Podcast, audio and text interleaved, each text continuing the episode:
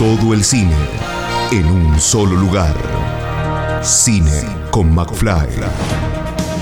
Estrenos, notas, comentarios, videosinopsis. Cine con McFly. Todo el cine en un solo lugar. Todo el séptimo arte en Cine con McFly. Cine con McFly. Diego, estás acá en el Festival de Mar del Plata. eh, bueno, estás presentando, estás, bueno, tenés una película, tenés un documental que se realizó en conjunto con la Universidad de aquí de Mar del Plata, con una historia que tiene que ver, mm, es muy localista, pero quizás no mucha gente lo- la conoce. Contanos un poquito acerca de, Sí. de esto. Bueno, es una película íntegramente marplatense, eh, hecha en Mar del Plata por marplatenses y producida integralmente por la Universidad Nacional de Mar del Plata. Es la primera película y toca un tema que es verdad que está muy atravesado eh, la universidad y Mar del Plata por ese acontecimiento que es el asesinato de Silvia Filler en una asamblea universitaria en 1971 eh, de- por parte de la CNU, que después devino en la AAA, digamos. Y la película trabaja un poco la cuestión de la violencia previa a la dictadura del 76. Entonces nos parece que se universaliza bastante con cuestiones que tienen que ver con nuestro país y con Latinoamérica también, ¿no?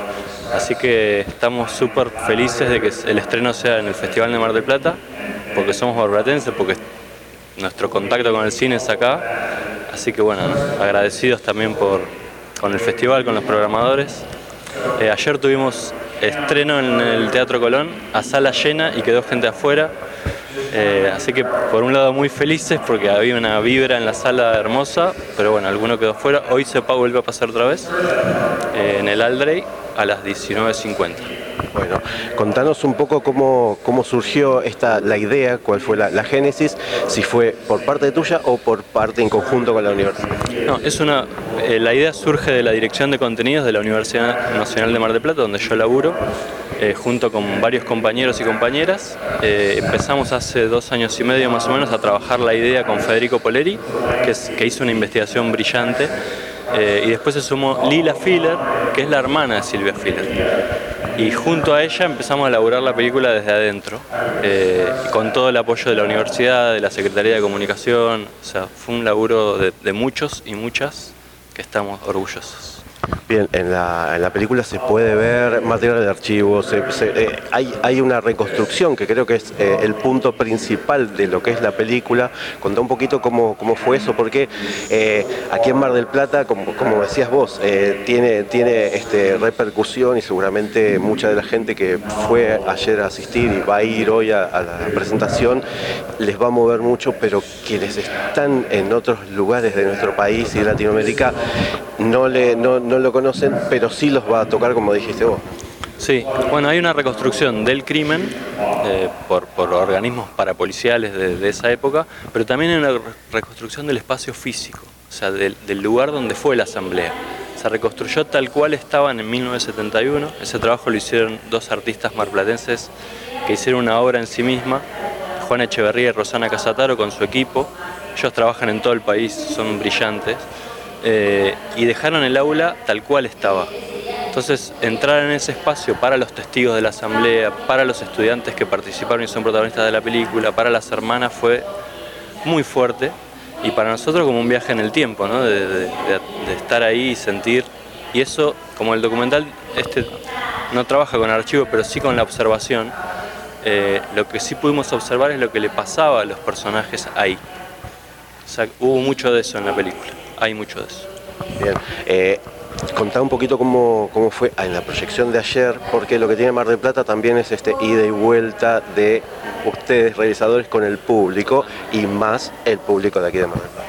Bueno, la verdad que recibimos muchísimas eh, palabras de emoción, fue hermoso recibir eso. Había estudiantes también, nosotros junto con Fede somos docentes y estaban los estudiantes, nos puso re felices eso. Estaban los chicos de Lilia, que es el colegio nacional que participa en la película. Y después había gente que no conocíamos, había militantes también. Eh, fue como, como muy cálido y se sentía una vibra muy, muy linda. Bueno, Diego, eh, este, no sé si este es el puntapié quizás para, para, más realizaciones, tanto para vos como para la universidad. ¿Están, ¿Están trabajando en eso? Sí, estamos, bueno, el festival espero que sea el, puntapié para que la película empiece a, a rodar, porque se estrenó aquí.